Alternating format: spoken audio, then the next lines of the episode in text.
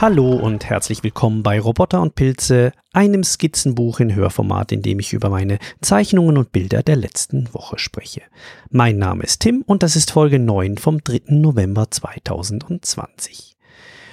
Die Bilder, die ich hier bespreche, denen könnt ihr wie immer folgen, entweder als Bild direkt in eurem Podcatcher, Antenna Pod kann das zum Beispiel recht gut, oder als Link in den Kapitelmarken, auch in eurem Podcatcher, oder wenn das nicht funktioniert, über die Links in den Show Notes oder direkt auf meiner Bildersammlung auf pixelfed.de. Ich war letzte Woche im Sendegarten. Das äh, war recht spannend. Ich war da eingeladen im Rahmen der Privacy Week und wir haben uns über das Fediverse unterhalten. Ich konnte auch ein bisschen was über Roboter und Pilze erzählen und ähm, was mir hier so bei diesem kleinen Projekt ähm, alles durch den Kopf geht und warum ich das mache und so weiter. Aber vor allem haben wir uns damit auseinandergesetzt, wie das Fediverse, also Pixelfed oder Funkwhale oder all diese kleinen Formate und Protokolle, die es da draußen gibt, wie die Produzierenden, äh, Schaffenden helfen können, auch auf äh, jenseits von kommerziellen Plattformen ihre Dinge und Werke zu veröffentlichen. Also hört mal rein. Im Moment, ich glaube, die Folge ist noch nicht draußen, ähm, aber sollte in den nächsten Tagen ähm, dann mal online gehen. Ich stelle dann den Link dazu in die Show Notes. Ich habe mir außerdem neues Equipment gekauft. Ähm, auch beim Zeichnen und Malen gibt es ein Hardware Acquisition Syndrome, wie wir das vom Podcasting her kennen. Ähm, ich habe mich zwar ein bisschen zurückgehalten, aber es kommt halt trotzdem immer ein bisschen was zusammen. Einerseits habe ich ein neues Skizzenbuch für Wasserfarbe, weil ich habe die letzten paar Tage und Wochen ähm, vor allem mit losen Blättern, also Aquarellpapier gearbeitet. Ich finde das eher unangenehm, weil ich dann nie genau weiß, was mache ich mit all diesen Blättern. Ich muss sie dann irgendwo mal in eine Mappe reintun oder ich weiß auch nicht, binden lassen keine Ahnung, irgendwo müssen die mal hin, weil sonst verliere ich sie und die fahren dann in der Gegend rum. Also habe ich mir ein Skizzenbuch für Wasserfarbe ähm, gekauft, das relativ dickes, ungefähr 200 grammiges Papier hat, das auch ähm, auf der anderen Seite nicht so durchschlägt, wo ich sogar vielleicht auf zwei Seiten malen kann. Und das versuche ich jetzt mal mit meinem nächsten Projekt. Dann habe ich neu einen Fallminenstift.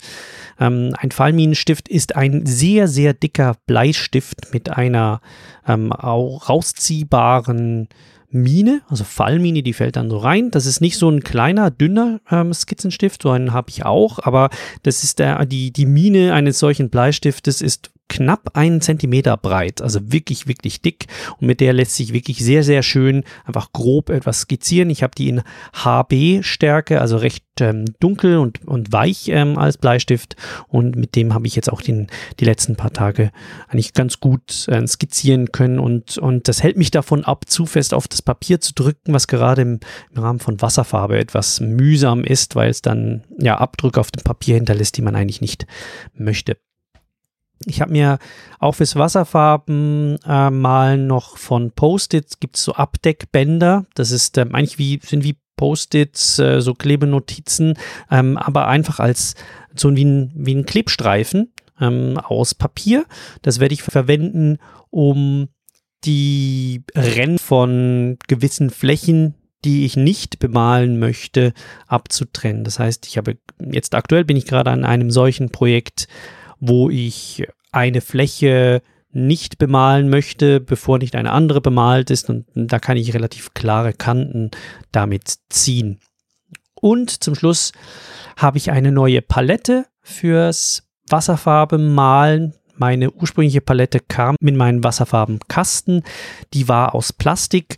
Und das Problem ist, wenn man mit einer Plastikpalette malt, dann kugeln sich die, die Wasser Tropfen zu, ja, zu, zu Kugeln halt zusammen und ähm, dann weiß man eigentlich gar nicht, wie viel Farbe hat man drin. Also die, die Fläche, das, die Oberflächenspannung macht etwas mit der Farbe und mit dem Wasser, das ich persönlich unangenehm finde, um damit zu arbeiten. Und Keramik hat diese Eigenschaft nicht. Bei Keramik verteilt sich die Farbe schön über die ganze Fläche oder die ganze Schale, Einmuldung, die man auf diesen Paletten drauf hat.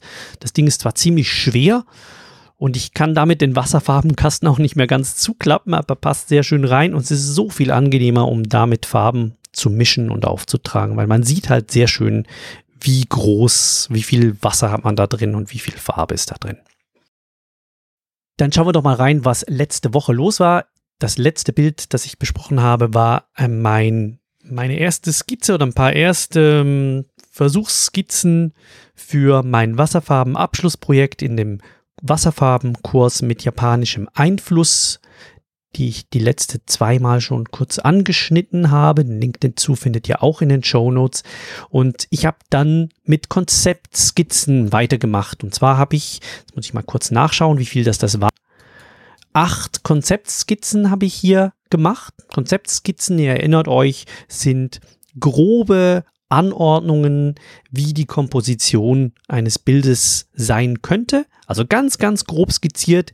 Das ist hier, das ist da, hier ist es weiß, hier ist es dunkel und einfach nur rein, rein gemalt, um ein Gefühl dazu bekommen, ob der Aufbau des Bildes so funktioniert.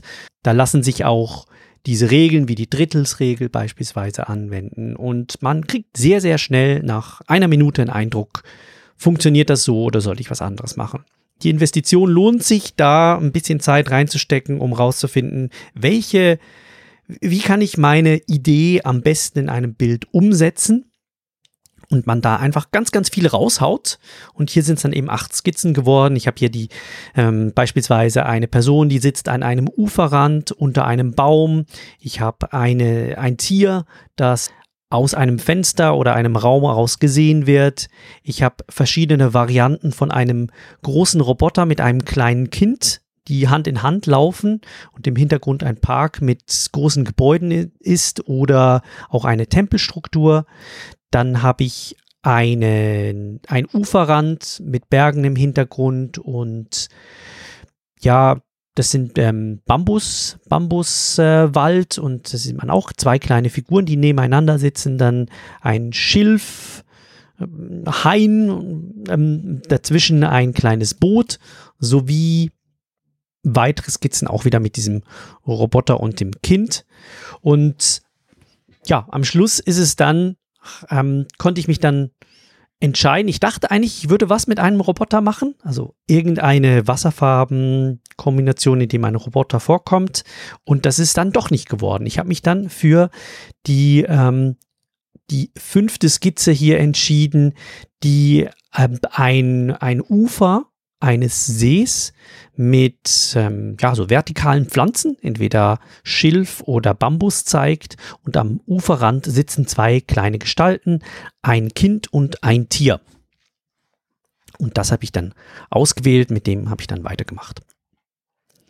Aus dem ist dann am nächsten Tag eine Grobskizze geworden, wo ich den Aufbau also ein bisschen feiner gezeichnet habe und die verschiedenen Elemente, die auf diesem Bild vorkommen sollen, dann platziert habe.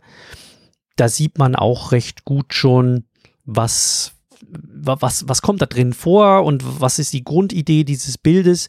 Und die Grundidee hier ist, es ist ein Mädchen und ein Fuchs, die sitzen auf einem, ja, auf einer Art Landzunge und die schauen auf einen See und auf, der, auf die andere Seite dieses Sees. Und da sind Hügel oder Berge und ein kleiner Pfad führt durch ein Schilfgebiet, also das man sieht man Schilf, die, der aus dem Wasser rausragt. Und das ist ein kleiner hölzerner Pfad, der auf diese, dieses Ende dieser Landzunge führt. Und man sieht auch noch eine kleine Stein, eine Steinfigur oder die da auch in diesem Schilf drin steht.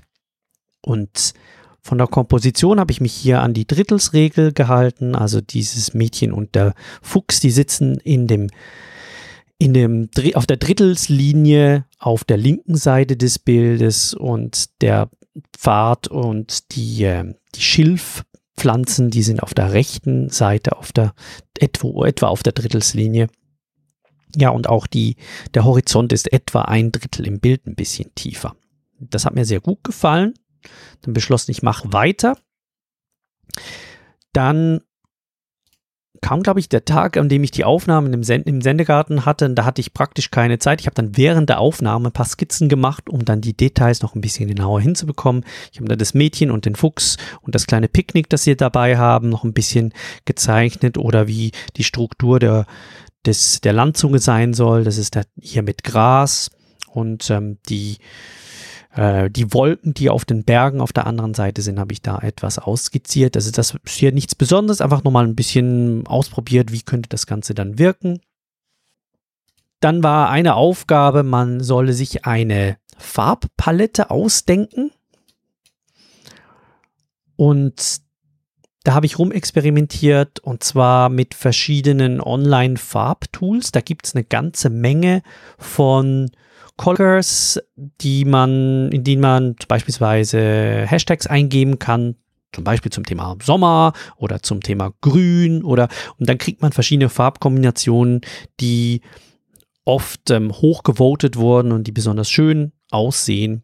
Und ich habe hier eine Farbkombination dann auf, ich weiß nicht mehr genau, wo das war, auf Color Lovers, glaube ich, gefunden, die besteht aus Blau- und Grüntönen. Also es sind so bläuliche Grüntöne und äh, grünliche Blautöne, die dann den, die Hügel und das, den See und den Himmel darstellen sollen. Und helle Brauntöne für die Landzunge und den Schilf. Und der Wolf, äh, nicht der Wolf, äh, und der Fuchs und das Mädchen, die bekommen dann zwei spezielle, starke Farbtöne. Das eine ist ein, ein, starkes Grün, das andere ist ein starkes Orange. Die stechen dann aus dem Bild raus, weil sie das, das zentrale Element darstellen. Ich habe hier verschiedene Mischmöglichkeiten ausprobiert und es ist gar nicht so einfach. Also man muss sich irgendwie in die Farben reindenken, um rauszufinden, ja, wie kriege ich, ich sehe jetzt hier dieses helle, leicht rosa scheinende braun. Wie kriege ich das jetzt hin? Welche Farben muss ich zusammenmischen, damit ich jetzt mal den Farbton richtig bekomme? Und wie dünn muss die Farbe sein, damit sie nicht zu kräftig daherkommt, dass das Hellbraun nicht plötzlich ein Dunkelbraun ist? Und das Problem ist hier auch, dass wenn man zu wenig Farbe zusammenmischt, dann muss man die nachher nochmal nachmischen. Dann besteht die Gefahr, dass die Farbe dann halt nicht mehr dieselbe ist. Also muss man sich genügend davon vorbereiten. Ich habe die Farbe dann auch über Nacht noch in der Palette drin gelassen. Die ist dann eingetrocknet, lässt sich aber ohne weiteres, das ist schön an Wasserfarben, ohne weiteres wieder auffrischen, indem man ein bisschen Wasser dazu gibt. Musste aber trotzdem noch mal ein bisschen mehr anrühren. Und ich habe dann nochmal eine Feinse angezeichnet, die seht ihr auch ähm, in diesem, äh, in dieser Freitags, äh, in diesem Freitagspost, den ich online gestellt habe, zusammen mit der Farbkomposition, wo ich zum Beispiel beschlossen habe, ich nehme diese, diese Steinsäule, die ich drin hatte, die nehme ich raus. Ich nehme das Schilf, das Schilf wächst eigentlich nur im Wasser, deswegen darf es nicht am Land wachsen. So habe ich das auch vom Land weggenommen. Und äh, ja, noch ein paar Wolken an die Berge gemalt und das habe ich direkt dann auf das Wasserfarb Wasserfarbenpapier dann direkt drauf gemacht, das ich dann am nächsten Tag dann auch ausgemalt habe. Jetzt so die, das Verhältnis von Bleistift beziehungsweise Feinliner oder Tinte in Zusammenhang mit Wasserfarben, das ist immer so ein bisschen eine Frage, wie viel macht man davon? Je mehr Wasserfarbe, je weniger Konturen man reinbringt, desto plastischer und weicher wird das Bild. Wenn man Touren jedoch reinzeichnet, dann kriegt man dadurch vielleicht noch ein bisschen, ein bisschen mehr Schattenwurf, kriegt man vielleicht rein und ähm, das Bild wird klarer. Und ich habe mich hier dazu entschieden, möglichst wenig mit Konturen zu arbeiten, habe also, als ich dann angefangen habe, das Ganze auszumalen, doch recht viel von, der, von dem Bleistift wieder wegradiert, also drüber gerollt mit diesem Knetgummi. Das nimmt die, die, die meiste Farbe von dem Bleistift wieder weg. Und ähm, ja, habe mich dann ans, ans Malen gemacht mit dieser Farbpalette, die ich vorbereitet hatte. Und ich war dann ganz froh, dass ich die auch tatsächlich vorbereitet hatte, denn ich glaube, wenn man mal angefangen hat und merkt, hm, Farbe stimmt nicht, dann lässt sich da nicht mehr so viel machen. Also das, das ad hoc zu machen, hm, stelle ich mir schwierig vor. Gerade bei so einem etwas, etwas größeren Projekt, wo man nicht einfach nachher noch schnell was rein, reinmalt, um es ein bisschen Farbe zu geben.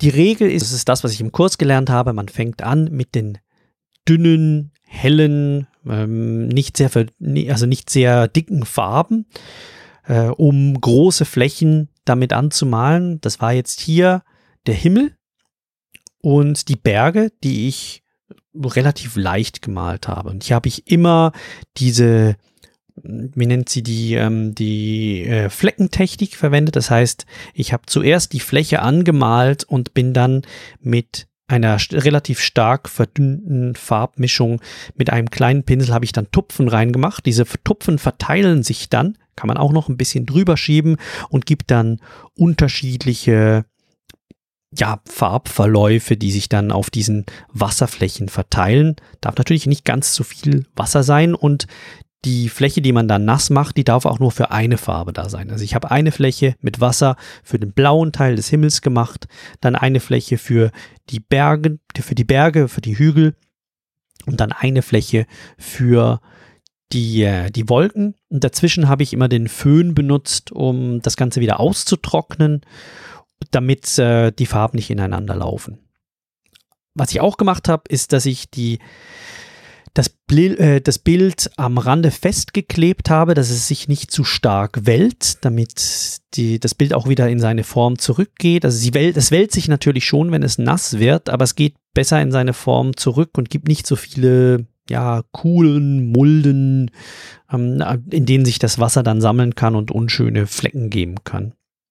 Das würde ich euch also auch empfehlen, dass wenn ihr ähm, mit Wasserfarben malt, dass ihr das Bild anheftet mit einem möglichst was, äh, mit einem möglichst papierlöslichen äh, Klebstreifen. Also ich habe hier ein Washi-Tape genommen, das kennt ihr vielleicht, das ist so papierbasiertes ähm, Dekorationspapier, von dem ich noch relativ viel hatte. Man kann vermutlich auch Malerkrepp dafür nehmen, das ist vielleicht aber fast ein bisschen zu stark.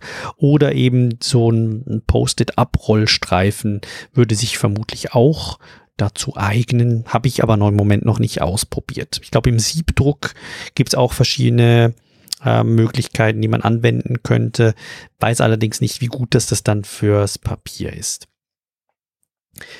Als zweites habe ich dann die große Wasserfläche angemalt, auch wieder mit der gleichen Technik, mit dieser Fleckentechnik. Ähm, da habe ich im vorderen Teil mehr Farbe verwendet als im hinteren Teil. Das ist auch der Farbverlauf, geht nach hinten. Je weiter weg das etwas ist, desto heller ist es, desto blasser ist es. Und je weiter vorne das ist, desto stärker ist es. Das ist nur ein, ein sehr schwacher Effekt, den, den man hier sieht. Und es gibt hier auch eine Stelle, die mir ein bisschen zu dunkel geraten ist. Ich glaube, weil sich hier das Wasser auch irgendwo gestaut hat. Auf der, ähm, in, auf der Mitte der linken Seite sieht man so eine Art Pfütze. Ähm, ja, dann habe ich die große Landzunge, diese, diese Gras oder ja, wie Grasfläche habe ich gemacht. Das Gras ist hier braun und ähm, habe diese Fläche angemalt mit auch wieder der Fleckentechnik, wobei ich zuerst braun und dann einfach an vereinzelten Stellen auch noch ein bisschen grün reingemacht habe, also wie wenn das so ein bisschen verdorrtes Gras wäre oder Gras, das zu lange an der Sonne war. Ähm, dann die mit einem relativ groben Pinsel den Steg oder diese, diese Planken, die zu diesem, zu dieser Landzunge führen, habe ich dann gemalt.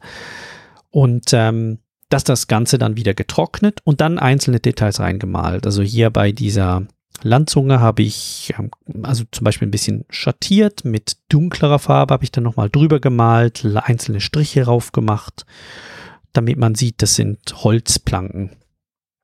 Ähm, ich habe dann auch noch ein paar Steine, also ich wollte Steine auf diese Insel drauflegen, die mit Moos bewachsen sind. Allerdings habe ich da zu viel Grün genommen und das Ganze ist mir so verschwommen, dass es jetzt einfach grüne Flecken sind. Ist nicht schlimm, aber ist nicht das, was ich mir vorgestellt hatte. Ja, damit war eigentlich so, die großen Flächen waren gemacht und was da noch gefehlt hat, sind ähm, die, die zwei ProtagonistInnen hier auf dem Bild, das Mädchen und der Fuchs, und das andere waren die Schilfblätter, die, die Schilfpflanzen und Blüten. Und die habe ich dann mit dieser Sumie-Technik gemacht, wie ich sie auch mit, jetzt nicht wie Bambus, sondern eher wie die Orchidee gemalt habe letztes Jahr. Das sind also große Striche, die auf, am Ende spitz zulaufen. Ich habe das in zwei Farben gemalt, ähm, ein dunkelbraun und ein, ein rötliches Braun. Die knicken zum Teil ab. Am unteren Ende habe ich noch das, diese, diese Schilfstücke, ähm, die aus dem Wasser ragen, habe ich dann auch noch in einer anderen Farbe reingemalt. Und ähm, dann in das Wasser ein paar ähm, Wellenlinien reingemacht. Die habe ich dann über die ganze Fläche des Wassers verteilt. Nach hinten etwas feiner und vorne ein bisschen gröber. Und zum Schluss dann noch das, äh, das Mädchen. Dem habe ich einen, ja, ein, eine grüne ein grünes T-Shirt, eine grüne Bluse habe ich ihr gegeben, schwarze Haare und dem Wolf, der ist sehr satt orange, hat eine weiße Schwanzspitze. Beide schauen von der, dem, der Betrachterin, der, den Betrachter des Bildes weg, also schauen in die Ferne, man sieht die Rücken. Da bin ich ganz froh, dass ich keine äh, Gesichter malen musste, weil das ähm, kann ich nicht gut. Noch nicht. Und daneben liegt dann noch dieses ja, ich wollte eigentlich eine Bento-Box malen, aber das war dann irgendwie zu fein, zu viele Details. Ich habe dann ein Sandwich draus gemacht. Und damit äh, ist dieses Bild dann auch zu Ende. Und ich habe, äh, ja, ich finde, das Ganze ist hübsch geworden. Es gibt einen recht ruhigen Eindruck. Es gibt auch Dinge, die ich ja, mir vielleicht noch ein bisschen anders vorgestellt hätte. Ich vermutlich hätte ich ein bisschen mehr Farben verwenden können, beispielsweise für entweder das Meer oder vor allem die Hügel. Die Wolken, finde ich, hätte ich auch noch ein bisschen besser machen können, aber insgesamt so der, der Gesamteindruck des Bildes gefällt mir recht gut und die Farbkomposition auch. Und ja, das haben wir auch den Impuls gegeben für ein zweites solches Bild, ähm, wo ich die Konzeptskizzen, diese acht Konzeptskizzen, die ich angefertigt hatte, nochmal durchgegangen bin und mir überlegt habe, welche von diesen Bildern, welches von diesen Bildern könnte ich ähm, dann vielleicht auch noch malen. Das ist das Bild, wo ich im Moment dran bin. Das ist eine, eine sehr ähm, eingeengte Sicht, wo das zentrale Motiv eigentlich nur, ja, sagen wir mal, ein Drittel bis ein Viertel des Bildes einnimmt. Das meiste dieses Bildes ist leer. Und zwar ist es ein klassisch japanischer Tatami-Raum. Tatami, das sind Fußmatten, die man in traditionell japanischen Häusern hat. Die sind geflochten, also aus, ich weiß nicht genau, was es ist, eine Art Bast oder Stroh.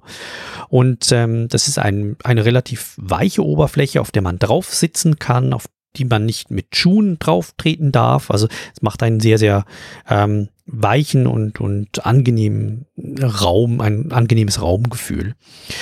Das ist so die, der untere, das untere Drittel sind diese Tatami-Matten und auf den, haben wir eine, ein, eine, einen Rahmen, der sich um das innere Bild rum ähm, zeigt. Das sind Schiebetüren, auch wieder klassische japanische Schiebetüren aus Papier und Holz durch die dann das Licht scheinen wird, die aber de, die Sicht nach außen verdecken werden, weil sie eben aus Papier sind. Also sie werden dann einfach weiß oder vielleicht eine, eine leicht andere helle Farbe sein. Und das Ganze ist ein, also ein, ein Raum von innen, ist eine Zentralperspektive. Man schaut aus einem Tatami-Raum nach draußen in einen Garten. Und in diesem Garten, da findet dann eigentlich das statt, was auf diesem Bild äh, wirklich wichtig ist. Nämlich da ist ein, ein Baum mit äh, mit klassischem ähm, Herbstahorn, also so ein Zierahorn mit sehr, sehr spitzen Blättern. Das sind so fünf, ähm, fünf ähm, fingerige Blätter, rot wahrscheinlich oder orange, weiß noch nicht genau. Dann äh, im Hintergrund auch wieder Berge, ein kleiner Steingarten, also wie man das aus, äh, ja, eben so aus dem Japanischen her kennt. Das sind so Steine, die in einem Meer aus Sand platziert sind. Und als Protagonist hier in diesem Bild ist ein, ein Waschbär. Und der Waschbär, der schaut in diesen Raum hinein und ja, das ist äh, also eigentlich der Tatami-Waschbär, nenne ich dieses Bild. Und also es ist sehr, sehr japanophil natürlich. Es ist diese ganzen Elemente, also der, das Tatami, die, die Türen, der Baum und der Steingarten, der Waschbär, weiß ich nicht genau. Waschbär gibt es auch in der, in der japanischen Mythologie. Da ist wahrscheinlich aber eher der Marderhund, ist, ist da noch ein bisschen prominenter, so auch als, als, als ähm, Yokai-Gestalt und Glücksbringer und Schabernack-Treiber. Und äh, in dem Sinne, also ein sehr, sehr japanisch angehauchtes Bild. Ich habe dann dazu noch ein paar ähm, Detailskizzen gemacht. Also ich habe den Waschbär noch ein bisschen genauer gemalt, ein paar Blätter, wie die aussehen würden. Ähm, Baum, Berge, Vegetation, Stein und so weiter. Und auch die, die Platten, die dann auf dem Boden sind, das sind so grobe Pflaster, Pflastersteine.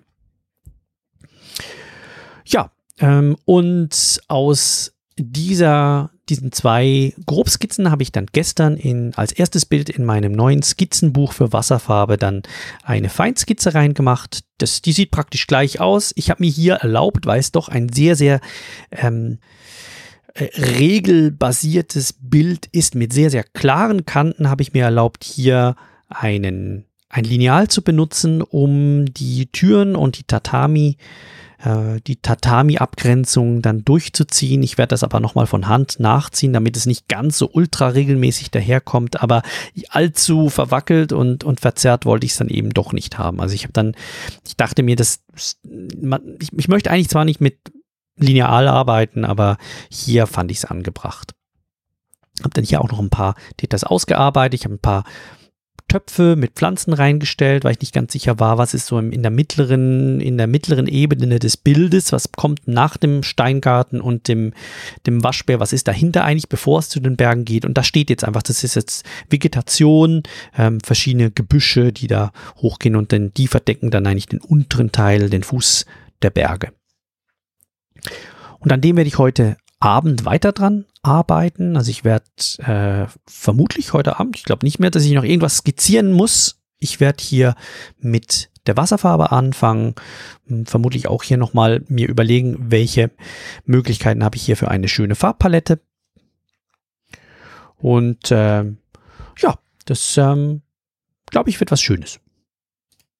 Das war also der Rückblick auf die letzte Woche und die Bilder der letzten Woche. Ich habe mir überlegt, ich mache hier noch einen kleinen Theorieblock, versuche das nochmal. Und zwar möchte ich euch heute etwas über Perspektiven erzählen, also die wichtigsten Perspektiven, die es gibt. Was sind Fluchtpunkte, was sind Fluchtlinien? Das ist ziemlich basic ähm, für die, die so ein bisschen was mit Zeichnen schon mal gemacht haben oder vielleicht erinnert ihr euch auch noch aus dem Zeichnungsunterricht aus äh, der Schule noch daran, ähm, was das Ganze ist, aber vielleicht braucht ihr einen kleinen Refresher. Die wichtigsten drei Perspektiven sind die Ein-Punkt-Perspektive, die Zwei-Punkt-Perspektive und die Drei-Punkt-Perspektive. Es gibt noch andere, aber das sind wirklich die, die, so die wichtigsten. Und die haben alle mit Fluchtpunkten zu tun. Ein Fluchtpunkt, das ist ein Punkt auf der Leinwand, der auf die Fluchtlinien zulaufen. Also wenn man irgendwo hinschaut, dann sieht man, dass die, die Linien, die, die Kanten beispielsweise von einem Haus oder von einer Straße, dass die irgendwo hinführen. Und die führen typischerweise an einen Punkt hin. Ähm, und das ist ein Fluchtpunkt. Ein Fluchtpunkt, der liegt auf einem Horizont. Eine Einpunktperspektive, also die Einpunktperspektive und die Zweipunktperspektive sind vereinfachte Perspektiven, die die Realität zwar nicht genau exakt abbilden, aber trotzdem nahe genug an der Realität sind, dass man sie als realistisch noch empfinden kann. Bei einer Einpunktperspektive haben wir nur einen Fluchtpunkt. Also wir haben einen Horizont. Der Horizont, das ist der, die, die Linie, die horizontal ähm, auf Augenhöhe besteht. Das muss nicht unbedingt der Horizont sein, den man beispielsweise im am Meer oder so sieht, sondern da kann auch ein bisschen drüber oder drunter sein, je nachdem, auf welcher Höhe der Kopf sich befindet. Und ähm, ja, die, eine Einpunktperspektive hat einen Fluchtpunkt und alle Linien, die in die Tiefe gehen, die führen auf diesen Fluchtpunkt zu. Das kann man sich zum Beispiel vorstellen, wenn man in einem Raum steht und man schaut in diesen Raum hinein. Dann laufen alle Linien der, des, der, der Raumabgrenzungen, also der Kanten de, des Raumes, alle, aller Wände, die laufen auf einen Punkt in der Mitte zu. Oder auch hier jetzt in diesem letzten Bild, das ich beschrieben habe, mit dem Waschbär, ist dieser Tatami-Raum, ist die untere Seite. Da laufen die, die Tatami-Kanten, die laufen auf einen Fluchtpunkt in der Mitte des Bildes zu. Ähm, sehr typisch für eine solche Perspektive. Das ist in den Filmen von Wes Anderson, den kennt ihr vielleicht, also Grand Budapest Hotel ähm, oder, oder andere Filme, die er gemacht hat. Er verwendet sehr gerne Zentralperspektiven. Einpunktperspektive oder Zentralperspektive ist dasselbe, ähm, dass man wirklich etwas steht in der Mitte und alle Linien laufen darauf zu zugewandten Flächen, die man sieht, also beispielsweise ein Quadrat, das man sieht, das nicht in die Tiefe geht, sondern das auf, auf das man draufblickt, das ist unverzerrt. Aber die, an, äh, die abgewandten Seiten, die sind verzerrt, also die, die Flächen, die nach hinten gehen. Das ist relativ einfach zu zeichnen. Man hat einfach einen Fluchtpunkt alle, und alle Linien, die nach hinten führen, die in den, in den Raum oder in die Tiefe führen, die ähm, verlängert man einfach auf diesen Fluchtpunkt. Man begrenzt sie irgendwo. Ähm, diese Art zu zeichnen, die eignet sich nicht für alles, sondern eben nur für bestimmte Arten von Motive. Sie kann recht starr manchmal auch langweilig wirken, aber je nach Situation auch kann eine gewisse Dramatik oder eine, eine Überblickswirkung sein. Viel typischer, also auch das, was wir normalerweise so als klassische normale Perspektive sehen, das ist die Zwei-Punkt-Perspektive. Die nennt man auch Übereck-Perspektive. Habe ich zuvor auch noch nie gehört. Also ich rede halt von Zwei-Punkt-Perspektive normalerweise. Da haben wir auch einen Horizont. Der Horizont befindet sich auf Augenhöhe, aber darauf sind zwei Fluchtpunkte oder mehr Fluchtpunkte, aber typischerweise sind es zwei ähm, fest, äh, festgelegt, einer links und einer rechts. Oft sind diese Fluchtpunkte nicht mehr auf dem eigentlichen Bild drauf. Und äh, das als Beispiel kann man sich vorstellen, wenn man an einer Kreuzung steht und man schaut auf die Kante eines äh, eines Gebäudes, also dort, wo sich zwei Straßen auseinander bewegen und man sieht diese eine Kante, wo das Haus ähm, links und rechts weitergeht. Und die Linien der einen Straße und die Linien der anderen Straße laufen jeweils auf verschiedene Fluchtpunkte zu. Ähm, oder auch die Kanten des Hauses. Also die, die obere Kante ähm, des Hauses führt von oben nach unten auf den Fluchtpunkt und die untere Kante des Hauses zusammen mit den Straßenkanten, die führen von unten nach oben zu einem Fluchtpunkt und zum Horizont zu. Hier muss man aufpassen, dass man diese Fluchtpunkte nicht zu nahe beieinander setzt, weil sonst wird es eine sehr, sehr extreme, surrealistische, verzerrte Perspektive. Deswegen ist es oft gut, wenn man einfach sich sagt, ja, dass der Fluchtpunkt, der ist sehr viel weiter weg, dass zwar die Linien nicht ganz parallel sind, aber praktisch parallel zueinander und ein anderer Fluchtpunkt kann dann so, kann vielleicht auf dem Bild drauf sein und der verzerrt dann relativ stark, aber nicht beide drauf. Das ist immer noch relativ einfach zu zeichnen, gibt, gibt dann trotzdem noch recht viele Linien dann auf dem Bild. Und es geht halt davon aus, dass man, dass die Fluchtpunkte, also zwei Fluchtpunkte hat man eigentlich nur, wenn es sich um ein rechteckiges, äh, um, um, um ein Objekt handelt, das halt nur zwei Kanten hat, die in die, in die gleiche Richtung gehen. Also jetzt zum Beispiel Häuserzeilen, da steht jedes Haus parallel zu ein, zu dem anderen, zum, zum nächsten.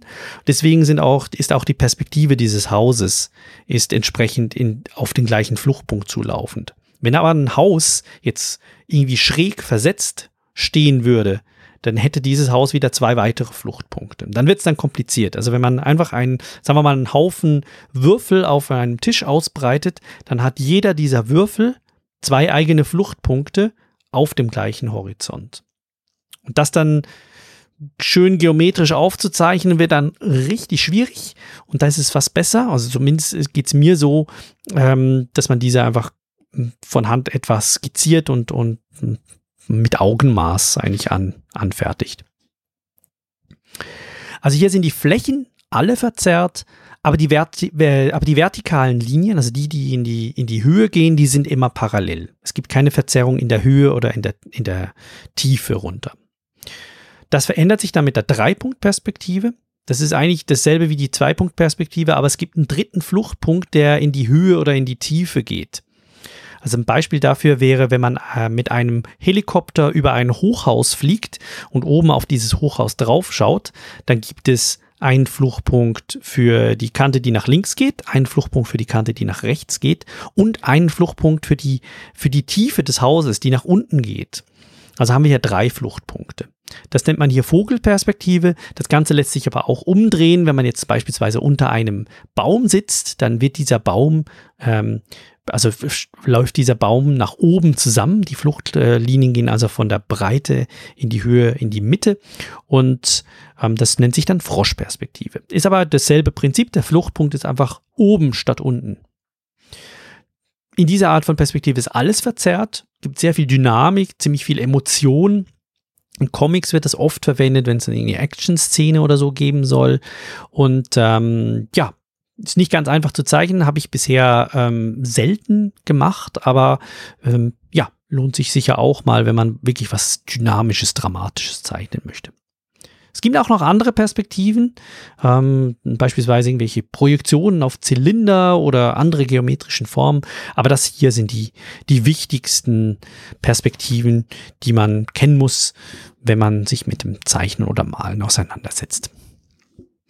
So, soviel zu dem Thema, zum kleinen Theorieblock. Gebt mir doch mal Feedback, ob euch das was genützt hat. War das ähm, hilfreich? Habe hab ich da nur was wiederholt, was ihr ohnehin schon wusstet? Oder ähm, habe ich das vielleicht so erklärt, dass ihr es auch verstanden habt? Ähm, ja, da wäre ich froh um eine kleine Rückmeldung. Und damit wäre ich schon am Ende dieser Folge und für diese Woche war es das. Wenn ihr mich kontaktieren wollt, da findet ihr mich auf Mastodon, auf Pixelfed oder diesen Podcast auf Open Audio unter Funkwhale und alle Links dazu findet ihr in den Shownotes. Ich bedanke mich fürs Zuhören und bis zum nächsten Mal.